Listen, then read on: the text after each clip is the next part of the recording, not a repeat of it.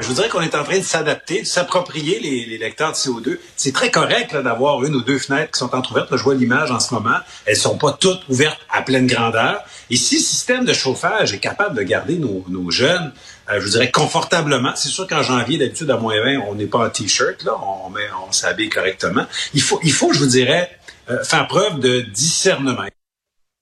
Ah voilà, c'était le ministre de l'Éducation, Jean-François Roberge, parlant des fenêtres euh, ouvertes un jour de froid pour euh, ventiler les classes.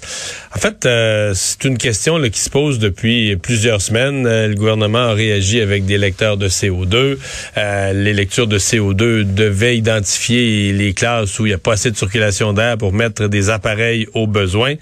mais pour essayer de démêler tout ça du point de vue technique, un des experts au gouvernement en la matière, Ali Baloul, docteur en dynamique des fluides et des transfert, chercheur, à l'Institut de recherche en santé, sécurité au travail, en ventilation, en qualité de l'air et en masque barrière est avec nous.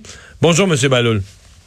Allô, bonjour, euh, Monsieur Dumont. Bon, euh, c'est vraiment vous le, grand spécialiste de ces matières-là au niveau de la euh, de la santé, sécurité, travail au Québec. comment ça se fait que c'est si compliqué dans les écoles? D'abord, est-ce que les fenêtres là, est-ce que c'est une est-ce que c'est une bonne façon de ventiler? Parce qu'on est habitué aujourd'hui dans les grosses maisons des thermopompes, les bâtiments importants ont des systèmes de ventilation. Est-ce que ça prend un système de ventilation ou est-ce que la fenêtre ça fait encore le travail? Ben là, ça va dépendre des cas. Si la ventilation, ce qu'on appelle ouverture de fenêtres des portes ventilation naturelle est suffisante, ben, la porte d'air frais est toujours quelque chose à privilégier. Parce que euh, là, on parle du Covid euh, par rapport au virus, qu'il faut diluer le virus dans l'air. Mais la qualité de l'air, il n'y a pas juste euh, le virus, il y a tout un tas de, de contaminants qui peuvent être en qualité de l'air et que l'apport d'air frais il permet de lier tous les contaminants à la fois. Si on utilise par exemple une ventilation mécanique, et eh ben une grande partie ça va être circulé en purifiant l'air. Ça va être une purification par rapport aux aérosols, mais pas tous les contaminants. Et une partie de l'apport d'air frais qui va délier le, reste. Donc c'est ça, il y a des pour et des contre. Euh, si on parle d'une ou deux, l'idéal c'est d'avoir une ventilation hybride ou on peut utiliser une ventilation naturelle, c'est-à-dire l'apport d'air frais euh, par les fenêtres, quand, on, quand c'est confortable, et euh, avoir une ventilation mécanique euh, quand euh, on peut pas faire un apport d'air frais. C'est l'idéal. Mais maintenant, là, on parle de la ventilation naturelle, on parle spécifiquement pour des, des bâtiments qui sont vieux, des vieux bâtiments, là. Et qui est installé pour l'instant, c'est cette possibilité-là de la ventilation naturelle qui peut faire le travail.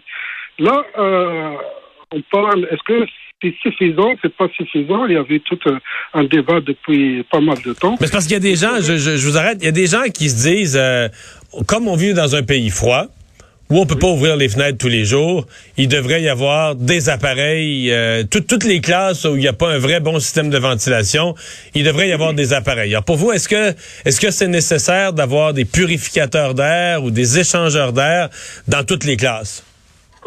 Moi, je, je pense qu'il faut opter euh, dans le pire des scénarios quand les, euh, il faut attendre euh, les, euh, les lecteurs euh, de CO2 diagnostiquer les différentes situations et, et avec ça, le, réseau de, le réseau scolaire pourrait apporter des, des, des solutions appropriées à chaque situation-là. Donc, vous dire d'en installer partout pour vous, ce serait du gaspillage. Il faut attendre de voir qu'il y a un problème avec les lectures de CO2.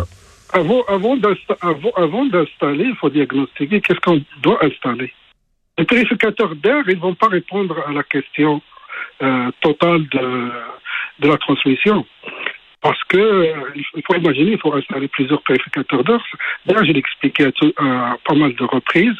Parce que le purificateur d'air, il va, il va, il va, il va capturer euh, ce qui est proche à lui par, par aspiration, parce que l'aspiration perd rapidement d'intensité.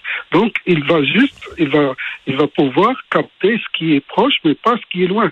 Donc, dans euh, une classe, dans une classe là, de la grandeur de 30 élèves, ça prendrait plus qu'un purificateur d'air? Oui, le purificateur d'air, il est bon quand il est proche à une source d'émission. Mais oh, dans une salle de classe d'une vingtaine d'élèves avec un, enseignant qui peut bouger aussi, euh, où, on va, où, on va le mettre, il est haut la source d'émission. On n'a pas cette information-là. Donc, euh, il faut mettre plusieurs pour s'assurer qu'il s'il y a une émission quelque part à une personne contaminée, eh ben, le, le purificateur d'air est proche de lui et il va faire le travail. En contrepartie, il va souffler. Donc le soufflage, si, si, si le, flux d'air qui va souffler et euh, est dans la direction de deux personnes au, plus, eh ben, il, va, il, va, il va entraîner la transmission, même des euh, plus grosses gouttelettes, d'une personne à une autre. Et ça, c'est comme c'est à peu près le, similaire à une situation de climatiseur. Ça a été démontré dans des restaurants ou euh, des gens qui sont dans le flux d'air de, de climatiseurs, ils sont contaminés. Mais les autres qui ne sont pas dans le flux d'air ne sont pas contaminés. Donc il y a il y a, Donc, si je vous écoute, il y a des gens qui parlent de ça comme d'une solution miracle, euh, comme si c'était un miracle, on installe ça, on règle le problème. Euh, ils parlent à travers leur chapeau, là. moi, je, je suis spécialiste en ventilation industrielle. Je travaille dans la captation à la source. Et ce que je dis, c'est ce que j'ai fait tout le temps, là. C'est pas un débutant par rapport à ceci. Et, on parle, là, on parle de purificateur d'air. L'autre appareil, donc, que certains mentionnent, c'est d'avoir des échangeurs d'air. Oui, les échangeurs d'air, ça c'est bien parce que c'est comme une ventilation mécanique. Ça permet euh, d'apporter de, l'air frais de l'extérieur, même recyclé. On peut recycler même une partie de l'air de frais et le diffuser dans la salle. Donc il n'y a pas, il a pas ce problème-là de flux d'air qui, va créer. Il va fournir l'air partout dans la salle. Sauf que l'échangeur d'air, il faut qu'il soit, faut qu'il y ait un bout de tuyau qui est dehors, là. Faut, faut sortir par une fenêtre. c'est ça, c'est ça. Il va y avoir euh, une prise d'air euh, par l'extérieur avec un filtre et tout. Euh, et ça se fait, c'est déjà installé dans, dans des salles de classe déjà et dans des écoles privées aussi. C'est efficace. Mais ce que je, je, veux revenir avec les CO2, là, l'idée d'installer de, des lecteurs de CO2, c'est pas forcément juste pour la, la Covid. C'était fait pour vraiment euh, régler le problème de la qualité de l'air une fois pour tout. Donc, dans les euh, écoles en général, parce que c'est mieux d'avoir une bonne qualité d'air. Même en dehors d'une pandémie, c'est bon d'avoir une bonne qualité d'air pour la, pour la concentration, pour l'apprentissage. On a toujours, on a toujours parlé de qualité de l'air dans, les écoles. La Covid, c'était comme une opportunité de, de, de faire valoir problème-là davantage. Et d'où l'installation des, des, lecteurs de CO2, c'est intéressant parce qu'ils vont diagnostiquer, diagnostiquer, toutes les situations. Ils vont, euh, euh, ils vont, les gens, ils vont pouvoir apporter des solutions. Et c'est bien pour les gens sur le terrain, comme les écoles ou les, les centres scolaires, les commissions scolaires, de faire valoir leurs besoins parce que là, il y a une lecture, on voit ce qui se passe. Donc, si on fait tout, on n'arrive pas à régler le problème de qualité de l'air, et ben, c'est la déficience de la ventilation, et donc il faut apporter des solutions supplémentaires. Euh, ça peut être des échangeurs d'air. Mais là, on parle d'une situation très... Donc, il n'y a, pas, a pas de fermeture.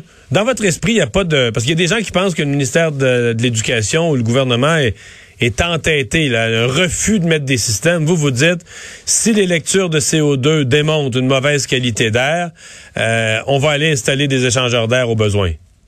Bien sûr, c'est le meilleur. C'est quand on est malade, on va chez le médecin, il va nous diagnostiquer avant, de nous donner le meilleur, euh, le meilleur, euh, le meilleur traitement. C'est à peu près pareil.